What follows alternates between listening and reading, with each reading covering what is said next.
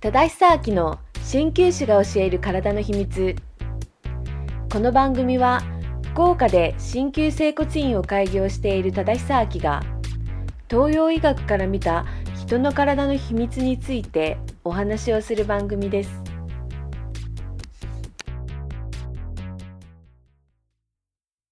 第1回東洋医学の消えた歴史先生よろしくお願いしますはい、こんにちは。えー皆さん、はじめまして。鍼灸師の多田です。よろしくお願いします。今日はですね、第1回目で、えー初めてということで、まずはあの東洋医学の消えた歴史について、ちょっとお話ししていきたいと思っています。えー、陽子さん、いきなりですけど、東洋医学についてどう思われますかそうですね東洋医学と言いますと、えーまず思いつくのが針とか漢方ですかね、うんうんうんうんで東洋医学ってですね実はですねあの明治維新までははい日本ではスタンダードな治療法だったんですよ。はいで明治維新でいきなりちょっと西洋医学の方に変わってしまったっていう歴史があるんですよね。えそうなんですかはい皆さん結構ね知られてないんですけど明治の初期ぐらいまでは、えー、と投液、まあ、今でいう漢方薬と針針治療が、あのー医学のの基本だったんですよ。そうなんですね、はい、どうして東洋医学って消えちゃったんですかそれがですねあの明治維新の時に明治政府が富国強兵であの日本を強くしようとして軍隊を作ったんですよね。はいあの近代設備近代のその銃とかを入れたりしてでその際にあの医療として西洋医学ドイツ特にドイツ式の医学をちょっと取り入れた入れてきたんですよ。そうなんですね、はい、まあ明治維新の時にいろいろその西洋から、はい、あのまあ、西洋で勉強してきた方がいて、はいその方々が、まあ、いろんなものをこうはい日本で導入しましたもんね、はいでそれの中にやっぱり西洋医学というのがあった、はいということそなうんでですすねね。はい、でも、まあ、東東洋医学をなくしてしまうほどはなかったんじゃないかなと思うんですけど、はい東洋医学ってその西洋の医学と違ってどんな医学になるんですか、はい、東洋医学はですね西洋医学と違ってまずは経験医学になるんですよ。はいで具体的にその何をやってるかというと、まあ、先ほど言った通り漢方薬と針治療がメインだったんですよね。であとまあ気候とかそういったものも含まれる場合もあります。でそういったものってやっぱり数字に置き換えたりとか再現性って言ってはい、誰がやっても同じような治療効果が出るかとかそういうことはないんですよね。あーだからちょっと不確かな医学ではありますのでうんそれでやはりその明治維新の時にあ西洋医学を誰でもできるような治療法として取り入れた経緯はありますね。はうい、んそうなんですか。でも西洋にはそういったその経験医学っていうのはなかったんですか。それがですねはいあの約今から、えー20年ほど前にはいアルプスの山脈ではい。アイスマンっていう男の人のまあ通称なんですけどえ5,000年前の方のえはい。ミイラが見つかったんですよ。えなんでいきなりそのミイラの話が出たかっていうとえはい。そのミイラにですねあの背中のところにツボが、まあ、東洋医学でいうツボって言われるところに入れ墨がしてあったんですよ、ええ要するに5,000年前の方がそこにその刺激をすることで治療していたんではないかっていう言われていますね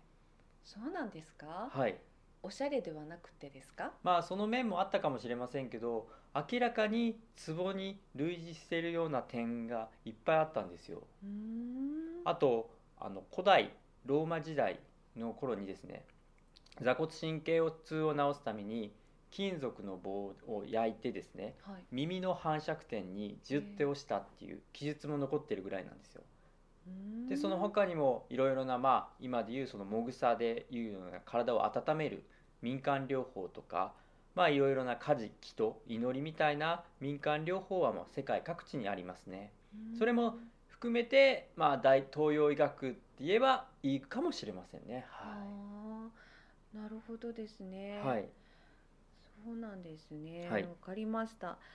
えー東洋医学というのはまあ経験医学ってことで、はいまあ西洋にもあったっていうことなんですね。はい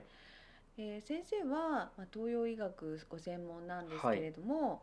東洋医学の、はいまあ、そういったそのお灸とか、はいえー針、はい漢方などのはいメリットっていうのは何かありますか？そうですね東洋医学のメリットといえば、えー副作用が少ないという点が挙げられますね、うんうん、通常あの、まあ、西洋の医学はお薬中心じゃないですかはい、まあお薬はちょっとどうしても副作用が強かったり、うん化学的な成分を多く含まれたりすることに多いのでやっぱり体にダメージがあるんですよねあその点あの東洋医学は副作用がとても少ないですね、ーうんまあ、ないと言ったら嘘になりますけど、まあ、たまにだるくなったりちょっとめまいがあったりとか、その程度はございますけどほとんどあの西洋医学に比べては副作用はないですねお薬の効きとしてはどうなんでしょうか？お薬の効きはい、漢方を飲んで、はいその西洋の医学で、はいあの処方されるお薬ってうんいううのは、ん割とすぐ効くものが多はいいですけど、はいそその漢方っていうのは、はいその効き目というのはいかがなんでしょうか。漢方薬とか、まあ、東洋医学的なものはあの西洋医学と比べると即効性は少ないですうんた、だ回数を重ねていけば必ずやっぱり効果は出てきますうん今はねどうしてもあの現代社会がちょっと早いペースで回ってるので早い効果を求められるので西洋医学の方がなんかね良さそうに見えますけど体にとってみて、まあ、長いスパンで見るんであればちょっと東洋医学みたいな考え方っていうか医療のやり方の方がいいかもしれませんね。なるほどですね。わかりました。やっぱりあのこはう、い、早く治そうっていうこととか、はいえーまあそれはこう毎日健康に暮らしたいっていう意味で、はいどうしてもこうすぐ薬を飲んで、はい明日の仕事にこう間に合わせようというような気持ちになりますもんね。はい、そうですね。だからあの急いでしまうけど、うん、やっぱりゆっくり時間をかけて、はい体に負担なく、はい、えー治していこうっていうのが、まあ、東洋医学ってそうですねいう。よはうい、な理解でいいそうでいうしこょうとか。です。はい、わかりました。はい、でまあ個人的に、はいあの東洋医学って、はいえー日本にそのま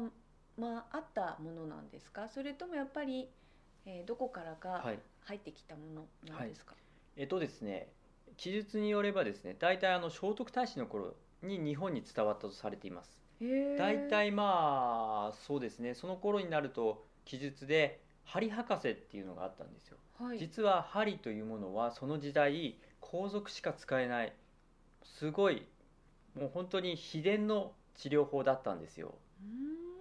それがまあ室町ぐらいから庶民に渡って江戸時代ぐらいからで大体その漢方薬と針の治療がまあ一般的にスタンダードになったと言われていますね。うーんはい、昔の人々人々はやっぱり高貴な人じゃなはいいと受けられない治療だったそんうでですすね。ね特殊、なちょっと治療法だったので、おそららくあのその時代中国からいろんな文化が伝わったのでその一端として伝わった可能性はありますね。く、うん、なるほど。まあ、これといってその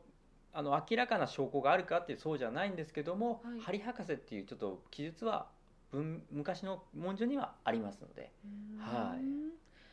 じゃあその聖徳太子の時代かはら室町、はいそして江戸の時代まで、はいまあ、脈々とその東洋医学というのははい、続いてきたっていうことですね。そうですねはいなるほど、はいそう考えるとやっぱり東洋医学の歴史の方は長いですよね。そうですねうんはい、西洋医学っていうのはそはいの戦後っていうことですから、はい、なるほどなんかこう消えてしまったっていうのがはい不思議なんですけど、はいその、えー、と明治維新の時にはい、消えてしまったんでしたっけ、でもですね実は2回あの消えてしまったんですよきあの消えかかりかけたってことが正しいかなと思うんですけど、はい一度目はあの明治維新の頃ではい2度目はあの戦後あおのー GHQ に、まあ、日本が占領あの日本が負けてですね GHQ に日本が占領された時にその時に GHQ が新旧禁止令っていうものを出されたんですよ。そうなんですか、はい、でもう新旧はもう日本じゃしちゃいけないっていう通達が出されたんですけどもあの確かですね三重県の、えーっとですね、石川秀鶴丸先生っていう方があの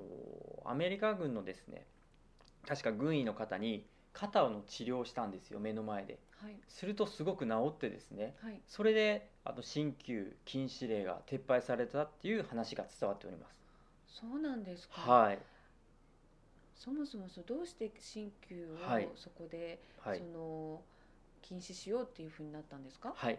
それがですねまあその頃日本っていうのはちょっと野蛮な国クレイジーな国といううーん感じでね特攻隊とかいろいろありましーてそうですねまあ勇敢な戦い方をしたのでなんでだろうっていう研究が行われたんですよ日本に対して。はいその中でいろんなその医学から生活習慣までいろいろ調べ上げられて鍼灸っていうのもありまして、はいなんか体に火をつけてはいもぐさに火をつけてなんか病気を治すっていうのがえすごく奇妙に映ったようですあーあと金属のものを針をすることでえはい体が楽になるみたいなことをしているんですよね皆さんが、えそれに対して GHQ が衛生的じゃないええ非科学的だっうていうーんことで禁止をしようとしてたらしいですよあそうなんですか、はやっぱり西洋の方からはい見ると、まあとても不思議な光景に映ったんでしょうねそうですねはいそうですか、まあ、はいでもその石川先生のおかげで、はいあの鍼灸という、はいやっぱりあの必要とされるはい医学がはい残ってよかったですね。そうですねよかったですねうんこのね医師医師のね石川秀鶴丸先生にはちょっと感謝というか、はい、そういう面がありますねそうですね。はいはい、なのでまあ私たちはあの今もまあ鍼灸っていう、はまいあ鍼灸だけじゃないですけどね、はいお灸とか、はいあの漢方ですね、はいそういったものも、はいあの受けることができるので、はいはい、あのもしねやっぱりあのお薬科学的なおはい薬だけじゃなくて、はい東洋医学についてもはい興味を持ってもらえるといいですね。そうですねはい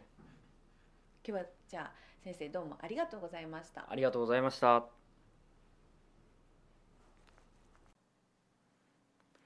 忠久明の鍼灸師が教える体の秘密では質問をお受けしております福岡天神菜の花鍼灸整骨院のオフィシャルサイトからお受けしています菜の花鍼灸整骨院のオフィシャルサイトのアドレスはなの花 .biz nano-hana.biz です